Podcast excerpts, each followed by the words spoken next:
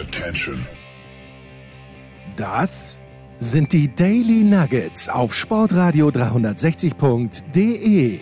Selten golden und ganz sicher nicht täglich, aber wir haben uns stets bemüht. Also meistens. Nun gut, zu besonderen Anlässen, wie eben heute zum Thema Tennis. Die Daily Nuggets. Jetzt. Herrschaft, ja. das ist das Dienstags-Daily und wir nehmen wie immer am Montagabend auf. Und Montagabend, das heißt, wir rufen in Wien an beim Tennispropheten Andreas Dürieu. Servus, Andi. Ja, hallo, servus, äh, herzlich willkommen. Ich freue mich wieder dabei sein zu dürfen und verweise auch, glaube ich, ein bisschen dem Welttennis widmen wollen. Ja, das wollen wir machen. Äh, das Welttennis ist äh, unser Thema und das Welttennis wird sich treffen.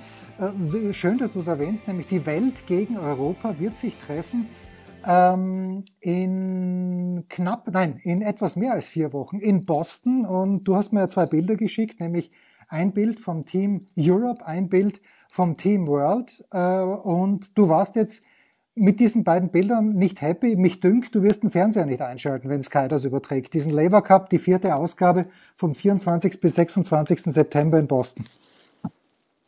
Ja, das stimmt, hätte Herbert Boaska gesagt. Und ich bin wirklich nicht ganz happy. Aber man darf natürlich auch nicht unfair sein. Die, die, die Galionsfiguren, auf denen es bislang sozusagen auch äh, das große Interesse äh, äh, mit sich mit sich gebracht hat oder oder die die also das mit mit mit der ganzen Geschichte gebracht haben sind ja nicht mit dabei ja? also weder weder ein Djokovic noch noch ein noch ein Rafa oder ein Roger der das auch aus anderen Gründen natürlich immer sehr forciert hat ich weiß nicht, ob er anwesend sein wird, aber wenn ich mir das Team World so anschaue, ja, mit einem, mit einem Schwarzmann, ja, Shapovalov, lieb und nett, Scher Aliasim, naja, ähm, dann, dann glaube ich, unser Herr Opelka, ja. der Herr Isner nicht, nicht minder klein und dann, und dann äh, brüllend, brüllend abgebildet, der Herr Kirgios, also ich weiß nicht so recht, was ich da damit anfangen soll. Jetzt kann man sagen, es gibt keine anderen, es gibt keine besseren, das weiß ich schon.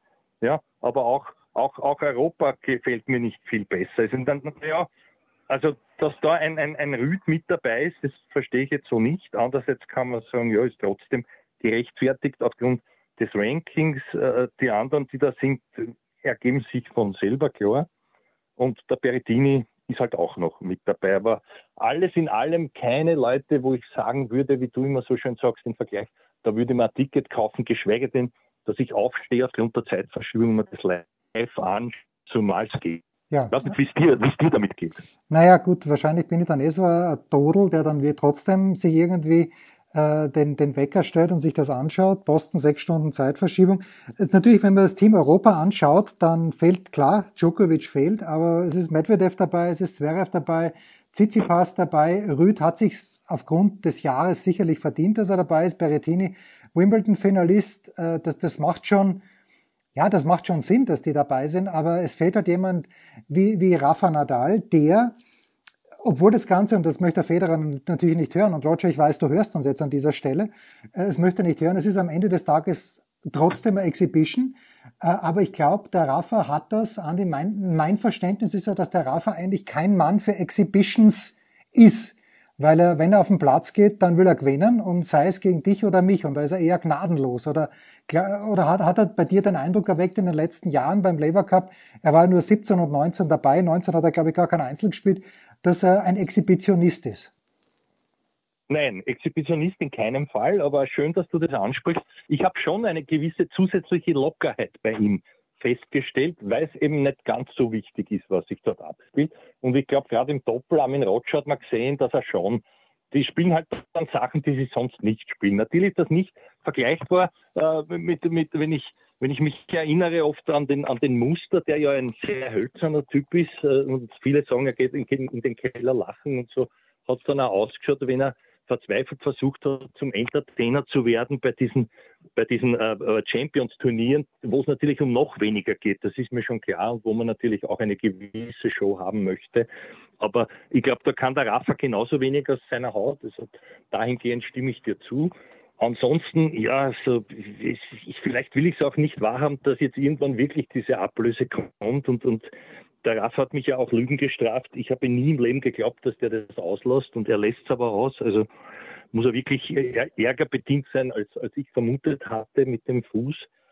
Die Rede ist vom US Open und das tut man natürlich den Lever Cup nicht logisch. Ja, da war er kurz weg, der Andi, aber ich, äh, mir tut es gewissermaßen auch für mich selbst leid. Also mein Abflug ist am Mittwoch. Ich hoffe, dass alles klappt. Ich sollte alle Unterlagen haben, äh, dass ich dorthin fliegen kann. Und das ist ja das Besondere am Nadal. Äh, das, das habe ich festgestellt in London, äh, in der O2 Arena, beim, äh, bei den ATP Finals, wo er dann nicht dabei war. Und Nadal hat, der bringt eine Energie auf den Platz, wie wie, wie sonst kein anderer. Auch äh, der Federer, natürlich ist es mehr bei der Gentleman-Typ, ja, sagt man so gerne, er ist natürlich auch ein Wettkämpfer, Djokovic auch ein Wettkämpfer, aber diese Energie, also wenn Nadal irgendwo reinkommt und bei den US Open ist ja das Gleiche, du weißt, da gibt's nicht das, was Djokovic da letztes Jahr in Wien gemacht hat, ja, dass er sagt, okay, ich brauche zwei mhm. Matchsiege und dann verliere ich gegen Sonego. Bei Nadal ist halt immer 100 Prozent da. Das, dafür zahlt er jetzt wahrscheinlich den Preis, aber das finde ich eine herausragende Qualität von Rafa. Ja, das stimmt auch. Und ich finde, da ist er der einzige Typ. Also da, da, das ist ja wirklich so verbunden mit dem, mit dem Nimbus, der ihn umgibt, immer noch, ja, auch auf Hartplatz, dass wenn der wo ein, einläuft, kann man, kann man nicht sagen, aber wenn er wo halt einmarschiert und, und, und man merkt schon, also das genau das, was du sagst, das ist es eigentlich, das ist faszinierend und äh, eine solche Ausstrahlung haben halt viele andere leider nicht oder noch nicht. Das, das ist das, was mich ein bisschen bei, aller Liebe zum Shapovalov oder auch jetzt, da, da gibt es einen Jungen, den jetzt zwar Challenger gewonnen hintereinander in Italien, also auch sehr beachtlich, haben wir eh schon ein paar Mal erwähnt. Und, und äh, aber ich, ich sehe da jetzt niemanden, der so, der die Leute so, so mitreißen wird können. Nicht? Auch so, also ich kenne auch wenige, die sagen, die sagen, ihnen gefällt das nicht oder der wäre zu ehrgeizig oder was auch immer. Das ist einfach authentisch. Äh, beim, beim Roger ist eine andere Qualität. Das ist der große Gentleman, auch gepaart mit, mit, mit, mit diesem mit diesem Gehen des, des, des Primgeigers, sage ich jetzt einmal spielerisch. Nicht? Und beim Joker ist es halt ja eine Mischung, die, die vielen nicht so gut gefällt. Äh, ich, ich respektiere ihn mehr, als dass ich ihn liebe. Das Attitüde, die ihn umgibt. Ja, den haben sie auch in Wirklichkeit nicht überall geliebt, aber halt dann respektiert für seine Leistungen. Ja, so jetzt warst du zweimal kurz weg. Also du hast Holger Rühne erwähnt, der zwei Challenger ja. gewonnen hat. Zuerst eines in, ich glaube, San Marino war es. Es war ganz sicher dann in Verona ist jetzt Top 150 erstmals, wird in dieser Woche die Quali für die US Open mitspielen. Und äh, wen hast du mehr respektiert, da warst du auch kurz weg, als dass du ihn geliebt hast, war es Ivan Lendl, wäre mein Tipp gewesen. Ja, genau, genau, genau, genau. Ich habe gesagt, das ist die Tüte, die, die den Djokovic äh, für mich umgibt. Also, also respektiert mehr als geliebt weltweit, würde ich jetzt einmal sagen. Ja, gut. Ja, also bei Ivan Lendl war das äh, selbstverständlich der Fall. Ich habe ihn gemocht irgendwie. Ich habe damals mir auch diesen Kneißl-Schläger gekauft. Nein, er hat den Adidas-Schläger gespielt. So war es richtig. Und dieses IL. Ja, beide, beide hat er ah, ja. gespielt. Ja. Und zwar zuerst Kneißl, glaube ich, und dann Adidas. Oder umgekehrt, das weiß ich nicht mehr. Aber größer gewesen sein. Ja, im Prinzip, nein, na, ich glaube, das muss umgekehrt. Der Boris hat ja auch mit dem Adidas das erste Mal Wimbledon gewonnen mit dem Mini und das ist der, der, der gleiche Rahmen, den auch der Ilan verwendet hat. Und dann ist gegangen zu Nice und die haben gelöhnt und haben ihm den nachgebaut. So war es. Ja, okay. ja, ich glaube, da, da liegst du ein bisschen falsch. Du warst richtig im na, pass auf, ich glaube, da ja. liegst du ein bisschen falsch. Ich glaube, der Becker hat Wimbledon mit dem Puma gewonnen und Estusa hat den dann nachgebaut und umgespritzt wenn ich mich richtig erinnere. Also der Becker ja, hat nie Adidas gespielt, sondern der war bei, bei Puma unterwegs. Ja, ganz am Anfang. Ja, ganz am Anfang. Ja. Ich glaube schon. Ja, ich glaube ganz am Anfang, vielleicht auch, auch noch als Jugendlicher. Aber du kannst recht haben mit dem Wimbledon. Ich schaue mir das nochmal an. Ja. Das stimmt, Puma ist Duzer sind dann die weiteren Stationen gewesen. Ja. Genau. Und äh, der Lendl hat sich dann seinen Schläger irgendwann auf äh, Misuno, glaube ich, umspritzen lassen. Nein, der hat, sogar, ja, der hat sogar einen anderen Schläger gespielt oder probiert, mit dem hat es nicht funktioniert und dann war es halt wieder ein Paint-Job, wie man so schön sagt. Ähm, jetzt habe ich die Qualifikation recht zufällig angesprochen, Andi, für die US Open, aber wenn wir ganz kurz österreichisch werden dürfen, es ist natürlich schon ein Debakel. Äh, Dennis Novak ist gerade Papa geworden. Herzlichen Glückwunsch. Dominik ist verletzt. Kein Österreicher im Hauptfeld, nur zwei in der Qualifikation. Bei den Frauen sind es die Babsi Haas und die Julia Grabherr. Das ist nicht schön, glaube ich, ist zu vornehm ausgedrückt. Also unserem Tennis geht's nicht gut. Juri Rodionov und Sebastian Ofner sind in der Quali bei den Männern und eben Grabherr und Haas bei den Frauen. Das ist eigentlich ein bisschen Armutszeugnis. Aber ich weiß nicht, ob man dem ÖTV hier Schuld geben kann. Oder, oder doch? Also ich glaube nicht. Es ist ja so, dass, dass die letzten Jahre man sich dann wieder gesonnt hat in, in diesem Teameffekt sofern man es verstanden hat, ihn dann doch irgendwie ins Team zu bekommen, trotz, trotz Presnik, der das ja immer in Eigenregie sozusagen für sich ja oder nein, je nachdem wie viel gezahlt wurde, dann, dann gemacht hat oder machen hat lassen. Der Dominik ist ein Patriot und der würde auch spielen wollen. Und das trifft ihn hart, wie wir jetzt gehört haben, auch im Zuge dieser Pause, dass er halt nicht dabei sein kann. Andererseits hat der natürlich alles überdeckt. Und wir haben wieder einmal nicht nachgedacht, so wie damals beim Muster. Und das, das, das kann man jetzt dem Verband, glaube ich, nicht anlasten, weil das, wieso soll man aber mit dem Verband verantwortlich, der hat ja auch jetzt, sage ich jetzt einmal, wo ich den Pressen nicht sehr viel dazu beigetragen oder man hat ihn nicht beitragen lassen, wie auch immer, weil man gesagt hat, in Eigenregie, also bei den, bei den Spottunterstützungen machen wir es selber und später dann werden es löhnen müssen, habe ich auch irgendwo verstanden. Ne? aber, aber dann immer sozusagen den Verband, das ist so, wie wenn es eigentlich nie wenn erwähnst und dann ist immer der Trainer schuld. Also ich, ich weiß nicht, das würde ich so nicht sagen. Was ich nicht ganz verstehe, bei aller Liebe und herzlicher Gratulation an den Herrn Novak. Äh, ja, man freut sich natürlich über Nachwuchs. Andererseits, äh, die Leistungen davor waren schon äh, sehr, sehr äh, beschämend eigentlich, sage ich jetzt einmal, überhaupt auch angesichts des Trainerwechsels zu zurück, dass er jetzt nicht spielt oder wann er wieder spielen wird, das steht alles so im Raum und niemand weiß irgendwas. Also das, das ist mir auch zu wenig professionell da und und dass er jetzt aus den Top 100 rausgepurzelt ist, äh, eh schon länger fällig, war auch logisch. Und was, was jetzt passiert, würde mich halt interessieren. Aber das ist, da ist, glaube ich, mehr, da, das kann man jetzt auch nicht dem Verband anlassen, aber dass einer mal auf die Idee käme, auch die Presse zu füttern, hier und da wenigstens zu sagen, pass auf, Freunde, so und so, ich gehe von mir aus, ich mache ein halbes Jahr Bildpause, was auch immer, da kommt gar nichts und es fällt auch niemandem vom Umfeld ein, dass das ja vielleicht wichtig sein könnte. Das ist das eine. Das andere ist der Rodier noch, der ist für mich auch so spurlos verschwunden. Vielleicht tue ich ihm Unrecht, aber ja, immer wieder gewinnt er einen Challenger oder eineinhalb und dann, dann hörst wieder ein halbes Jahr gar nichts. Also ich weiß nicht, das ist furchtbar, da gebe ich dir recht und damit sind wir, wo wir sind. Und in der Jugend ist puh, ist ganz dünn, nicht? Auch was internationale Dinge betrifft. Aber da jetzt Schuldige zu suchen im Verband, das vorher, wenn man ehrlich ist, jetzt nicht wirklich die herausgebracht, die dann später gut geworden sind. Ja gut, da kann ich natürlich jetzt, äh, kontere ich gleich mit dem deutschen Tennissport, wo ja eigentlich die ganz großen Hoffnungen auf Rudi Molliker gelastet haben, und zwar wirklich offenbar gelastet haben, so dass sie zur Belastung geworden mhm. sind. Und der Rudi ist natürlich ein ausgezeichneter Tennisspieler, ist jetzt, glaube ich, bei Jan de Witt in Halle, aber derjenige, der wirklich jetzt in den letzten Monaten sehr, sehr gut gespielt hat, der auch am Wochenende jetzt in diesem Jahr äh, nach Braunschweig, na, was Braunschweig oder na doch Braunschweig den zweiten Challenger gewonnen hat, nämlich in Lüdenscheid, das ist Daniel Altmaier, der mir in Kitzbühel schon sehr gut gefallen hat. Und in Kitzbühel schade fand, fand ich, dass er nicht ins Finale gekommen ist. Das hat mir gut gefallen, der Finale Rüd gegen Altmaier.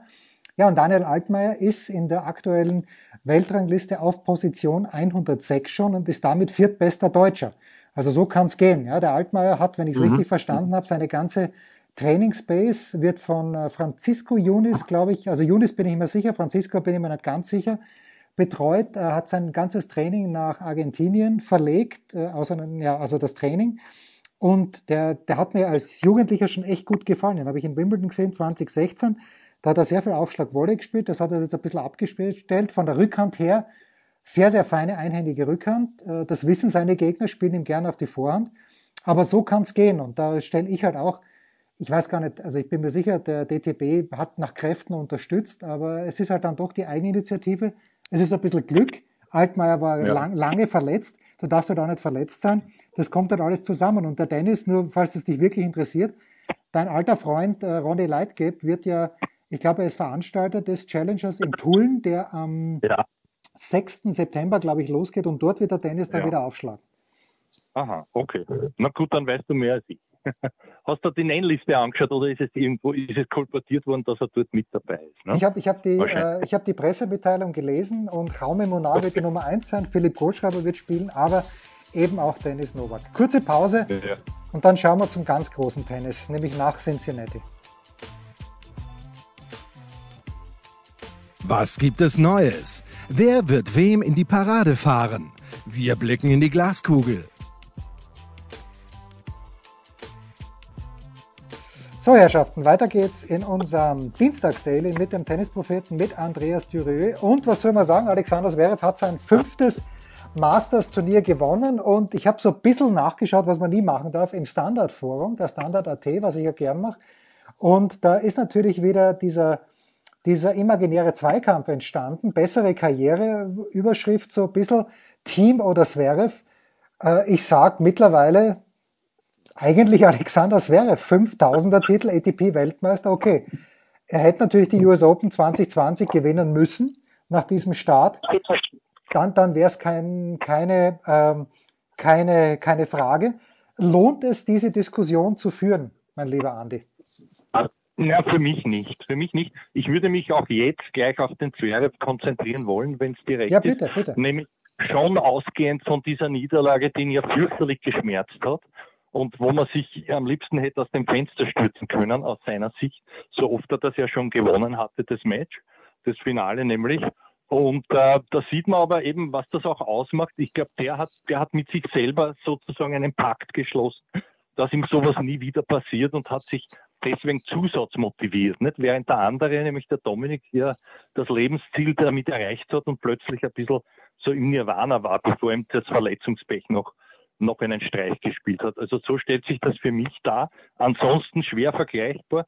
Was mich fasziniert hat, ich weiß nicht, wie viel du gesehen hast, weil du ja noch, glaube ich, auf, auf, auf Urlaub warst. Viel, ähm, viel. Ja, du, du, du hast auch viel gesehen, ich auch. Und zwar, und zwar hat mich schon interessiert, oder stutzig gemacht, diese, diese Geschichte, dass der Herr Tsitsipas bei aller Liebe schon wieder acht Minuten ja, ja, am Heisel. Wahnsinn. Ja? Nach dem ersten Satz, und da muss ich sagen, bin ich schon beim Zverev. Und da hat man auch gesehen, also das haben wir ja letztes Mal schon besprochen, dass sowas ein No-Go sein müsste. Und der hat auch was in sich von einer Grenze, wenn er verlautbart, ich mache das immer, weil, weil ich ziehe mich lieber dort um und nicht am Platz. Ich meine, wie viele Spieler haben wir schon gesehen, inklusive früher Muster und Co., wo dann immer applaudiert wurde und, und, und gepfiffen, vielleicht auch von den Damen, dass, wo die halt ihre, ihre T-Shirts umziehen und manche haben sich auch das Handtuch umgeschwungen, haben halt die Hosen um. Aber ich habe noch nie gesehen, dass man deswegen äh, sozusagen, um auch jetzt die Socken und alles zu wechseln, da jetzt äh, fast zehn Minuten weg ist und das noch einmal nicht okay finde. Und, und in diesem Fall ist es ja wirklich vorsätzlich, weil der Zverev ist natürlich dann äh, psychologisch darauf reingefallen und hat nach Gewinn des ersten Satzes den zweiten jedenfalls verloren und für mich dann doch überraschend eine, eine mentale Meisterleistung, indem er das Tiebreak noch umgebogen hat, hat eine skurrile Partie, aber auch da vom, vom Emotionsmanagement her muss ich sagen, großartig vom Zverev, weil man, man hat gesehen, wie ihn das gesagt und, und wir da wirklich nicht äh, äh, Gedanken hatte in Richtung seines Gegners und dann nachher beim Shakehands war es halt wieder okay. Aber, aber das, das ist übrigens etwas, was ich auch vielleicht noch erwähnen möchte, wenn du mich lässt, dann im zweiten Halbfinale, diesen psychologischen Aspekt mit dem Emotionsmanagement, weil das ganz interessant ist. Ja, das zweite Halbfinale Medvedev gegen Rublev, da, da kommen wir gleich drauf.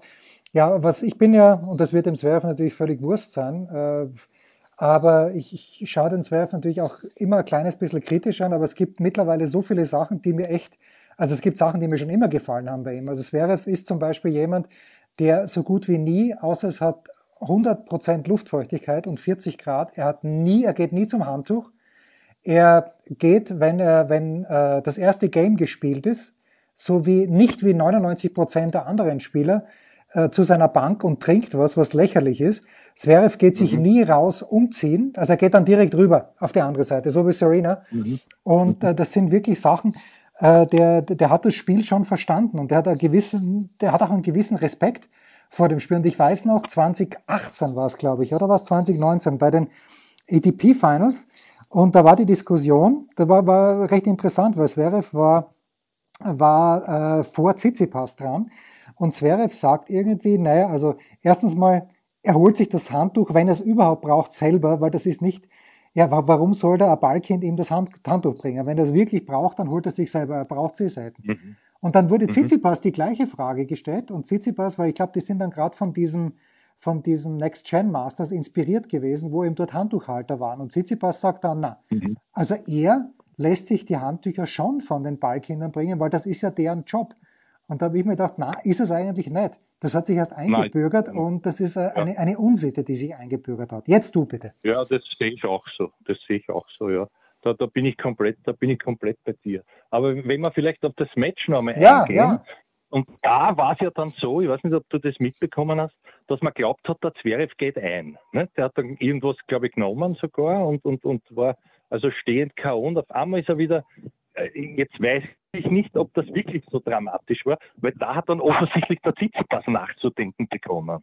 Mit diesem Karel Novacek, äh, äh Brett ja. Brett Gilbert-Effekt, der seinerzeit den Novacek ausgehatscht hat in der Stadthalle. Ne? Also das, das, ist schon, das ist sehr, sehr interessant, was da alles auch sich psychisch abspielt und wie die Spieler eben damit umgehen oder halt auch nicht, nicht? oder drauf, drauf, drauf reinfallen, wenn man so will. Nicht? Aber das hat mich schon auch stutzig, wenn man gedacht, schau, eigentlich so wie der Muster damals, der wo der Boris sich auch nicht ganz zu Unrecht aufgeregt hat im, im, im, im Finale Monte Carlo, von Monte Carlo. Ja. Am Vortag stirbt er fast, ist im Spital und heute rennt er fünf Sätze wie ein Wiesel. Das kommt mir schon komisch vor. Ne? Ja. aber, aber gut. Andrea, ja. Andrea Gaudenzi lässt grüßen. Ja, ja, ja. Ja, das, genau. Ja, das Finale, über das wollen wir nicht reden. Jetzt hat er mhm. 5-0-Bilanz gegen Rublev, aber Andrei Rublev hat den ersten Satz, war chancenlos gegen Medvedev hat zu Beginn des zweiten Satzes Probleme gehabt und dann hat sich das Spiel gedreht zugunsten vom Rublev, der nach seinem Sieg gesagt hat, äh, den Medvedev zu besiegen, ist wie wenn man die Universität geschafft hätte und dort ein Examen gemacht hätte. Warum, aus deiner Sicht, wo du sagst, ja, du bist auf diesen Psycho, warum denkst du, hat sich dieses Spiel gedreht? Warum hat der Rublev das erste Mal den Medvedev schlagen können? Ja, das ist eine sehr interessante Frage. Und dann muss ich noch eine Frage an ihn stellen. Woher weiß er, wie das ist? wenn man an der Universität ist ein netter Vergleich von, wenn ich nicht lesen kann und sage, ja, also die, die Bücher, die, die alle, das, das ist dann so, als, als hätte man so ein Buch gelesen. Gut, das, das ist das einmal nebenbei, weil ich bin ja sehr aufmerksam, auch in meinen Gemeinheiten, die ich gern von mir gebe. Und jetzt, äh, jetzt kommt die Sache und zwar, ich finde, beide Spieler haben dazu beigetragen. Zum einen war es wie immer, dass der Herr Medvedev auch ein bisschen mit der hohen Nase immer schon gekommen ist was mit allem. Das war ja auch so. Ist gut gelaufen, glaube ich, bis 2 zu 2 und dann ist eben was passiert, was viele Leute vielleicht nicht gesehen haben und zwar ist der Medvedev bei dem Versuch, einen Ball zu erlaufen, in eine Fernsehkamera ja. hineingerannt, jetzt einmal nicht gefallen, sondern hineingerannt. Jetzt, jetzt hat das Ganze für mich zwei Seiten. Die eine Seite ist okay, er regt sich darüber auf, klar. Andererseits, das steht dort immer. Ist also eine fixe Einrichtung, ist so wie ein Netzposten oder ein Schiedsrichterstuhl. Wenn man da einrennt, ist man selber schuld. Und was ich dann gesehen habe, ist was, was mir gar nicht gefallen hat in der Zeitlupe, nämlich wie er hintritt mit dem Fuß im Stil des McEnroe auf die Kamera, die dort steht, und den Kameramann, ich weiß nicht, ob das danach war oder ob er sich da auf hat. Meines Wissens nach ist er nicht einmal bestraft worden dafür und das habe ich nicht verstanden, weil das ist schon wieder was, also das geht nicht. Bei allem Ärger finde ich, das geht nicht. Jeden Fall hat es, glaube ich, der Vorfall, egal wie man das jetzt werten mag, ja, ähm, hat, hat das das Spiel entschieden, weil auf der anderen Seite hat man gesehen, wie lang das den Medvedev, der ja sozusagen in, in, in Charge war und am Driver sieht, während der andere der Co-Pilot war und gewusst hat, wie ihm geschieht, so wie immer bis dahin, äh, irgendwie aus der, also hat ihm die Konzentration, die Konzentration gekostet und gleichermaßen hat, auf einmal der, der, der eigentlich immer ratlos war und der, der also auch in diesem Spiel, nämlich der Rublev, finde ich fast wie der Ferrer, wenn der gegen einen Rafa spielt. Kannst du dich erinnern? Da war immer eigentlich der Rafa besser. Ja, manchmal hat der Ferrer gewonnen, aber meistens hat er überpowered und du hast das Gefühl gehabt, also der Ferrer, in dem Fall der Rublev gegen den Medvedev, der weiß nicht, was er soll und dann irgendwann, äh, da schießt er sich halt und ärgert sich so, dass, dass eben der andere dann cooler ist und das irgendwie heimspielt und gewinnt. Das ist zumindest mein Eindruck gewesen. Und diesmal war es eben durch diesen Vorfall, glaube ich, so, dass der Medvedev das aus der Hand gegeben hat und dann eben nicht mehr hineingekommen ist. Und der andere, der bis dahin, muss man sich vorstellen, nicht einmal einen Satz noch gewonnen hat, auf einmal mit diesem Satzgewinn im zweiten dann eben lockerer gespielt hat. Also da ist es beides zusammengekommen und wenn man gesehen hat, wie er sich gefreut hat, ich muss sagen, ich habe es ihm auch vergönnt, weil ich eben finde, da, da hätte irgendwie sanktioniert gehört, der Herr Medvedev. Das kann man nicht machen, dass man mit dem Fußstick auf die Fernsehkamera tritt, bei, bei aller Liebe. Also würde mich interessieren, wie du das siehst da jetzt. Ja, also vor allen Dingen, wenn da ein Mensch dahinter steht, geht es nicht. Eben, genau. Ja. Ja, ja. Das, ist, äh, das ist eine ganz schwierige Geschichte, da bin ich ganz bei dir. Ich, mir, ist, mir ist eines aufgefallen bei, bei der Geschichte, wie Rublev gespielt hat. Also das ist ja manchmal so, dass der Medvedev spielt ja viel lieber aus der Defensive heraus. Und mhm. mir ist dann aufgefallen, gerade im dritten Satz, dass der Rublev dann eben nicht auf jede Kugel wie ein Geistesgestörter draufgeprügelt hat, sondern die, die Kugel dann auch gerne mal mit dem Vorhand Slice, nicht oft, aber ab und zu, zurückgespielt hat und dass der Medvedev dann auch mhm. Fehler gemacht hat. Und bis jetzt war es ja immer umgekehrt. Bis jetzt hat der Rublev gedacht, ich muss jetzt vom Platz schießen und der Medvedev hat halt so lange zurückgespielt, bis die Kugel im Netz oder im Aus war. Und diesmal war es ein kleines bisschen umgekehrt, weil irgendwie hatte ich den Eindruck, dass Medvedev dann gedacht hat, okay, jetzt muss ich ein bisschen antauchen. Das hat er mit der Rückhand äh, oft versucht, aber hat auch so mehr Fehler gemacht. Also das ist, was mir taktisch aufgefallen ist, dass, dass ihn mhm. dieser Vorfall äh, weiter belastet hat oder beschäftigt hat, möchte ich überhaupt nicht in Abrede stellen, Andi. Überhaupt nicht. Wer bin ich, dass ich ja. da was in Abrede also ich glaube, ich schon. Ja, nein, nein, aber es liegt von dir, aber ich glaube schon, dass da was dran ist. Also ah, natürlich auch an dem, was du jetzt äh, strategisch, analytisch noch, noch gesagt hast. Das ist mir aufgefallen, dass der nicht nur mehr drauf geprügelt hat, so hirnlos wie früher, Entschuldigung. Er versteht es eh nicht, weil Russisch-Deutsch. Der Herr Zverev würde verstehen, trotz seiner russischen Wurzeln, aber aufs Endspiel kommen wir ja auch noch zu sprechen. Na, und, und das dass es eben eine, eine alte Regel ist, sozusagen, wenn man sich ein bisschen psychologisch auskennt und auch weiß, wie man selber tickt, dass man sich nur darauf fokussiert, was man selber beeinflussen kann. Und ich kann es nicht beeinflussen, es ist passiert, am besten abhaken und halt schnellstmöglich wieder fokussieren. Was soll ich machen? Aber wenn ich mir jetzt darüber ärgere, kostet es mich vielleicht die Partie. Also das ist das, was ich jetzt noch einmal gesagt haben will, na, kann man sagen, eh klar, aber wer, wer macht denn das, wenn, wenn wir überlegen, worauf wir so reinfallen, ja, in, in Unkenntnis oder vielleicht doch auch in Kenntnis unserer selbst, nicht bei irgendwelchen Hobbyspielen. Also da geht es denen offensichtlich nicht anders. Ne? Und, äh, und, und, und zum Rublev möchte ich sagen, ich glaube, dass der dann im Finale, dass der so erleichtert war, das war ja für ihn fast schon wie ein Sieg. Und auf dieser Warte hat er ja auch noch nicht die Erfahrung, der ist ja einer der Hamsterer auf der 500 der Tour sozusagen, aber beim Tausender war er zum zweiten Mal im Endspiel und sagen, das war also ganz, ganz großartig gespielt vom Zverev. Sehr cool, finde ich, und überlegen und wirklich voll zurecht gewonnen. Also muss ich sagen, er reißt mich noch immer nicht mit als Typ, aber ich finde schon, dass er gereift ist und ich finde vor allem, wenn man jetzt noch einmal sagt, vom Ausgangspunkt her, der hätte sie wirklich also einen Psychologen auch nehmen können angesichts dieser finalen Niederlage beim US Open. Jetzt ist er für mich ein wirklich heißer Mitfavorit in dem Jahr. Ja, und, und da, da sieht man also, was so ein verlorenes Endspiel auch positiv sozusagen bewirken kann in einem Spieler. Amen. Kurze Pause und dann küren wir noch den Mitarbeiter oder die Mitarbeiterin der Woche. Ein Fallrückzieher von der Mittellinie? Ein Skiflug über einen Viertelkilometer? Oder einfach nur ein sauber zubereitetes Abendessen? Unser Mitarbeiter, unsere Mitarbeiterin, unser Darling der Woche. Ja, so, jetzt sind wir am Ende angekommen. Mitarbeiter, Mitarbeiterin der Woche. Äh, es gibt ganz, ganz viele Kandidaten. Allein äh, Horacio Sebastos, nur weil ich, weil ich weiß, dass man das Sebastos ausspricht, wäre einer, der hat mit Marcel Granollers, den man wahrscheinlich wirklich so ausspricht, das Doppel gewonnen in Cincinnati. Aber Andi, ich möchte dir gerne den Vortritt lassen, wenn du wem hast. Das ist sehr lieb von dir. Ich möchte das nicht, weil letztes Mal war ich der Erste. Und es ist mit diesen spanischen Aussprachen auch mir nicht klar. Ich habe ja lang Spanisch gehabt in der Schule, ja. was man nicht immer Spanisch vorkommt kam, aber ich verstehe äh, doch sehr viel, wenn die nicht zu schnell reden und nicht zu sehr im Dialekt. Verstehe ich viel, kann es auch übersetzen. Mit selber reden ist immer so eine Sache, das weiß man eh, wenn man es nicht ständig praktiziert. Aber was ich sagen will, eigentlich müsste der dann auch Grano-Scherz hassen. Genau. Und der andere, den Meidling, Ceballos aussprechen. Aber, aber, es ist, es ist, wie es ist und die werden so ausgesprochen, da hast du völlig recht.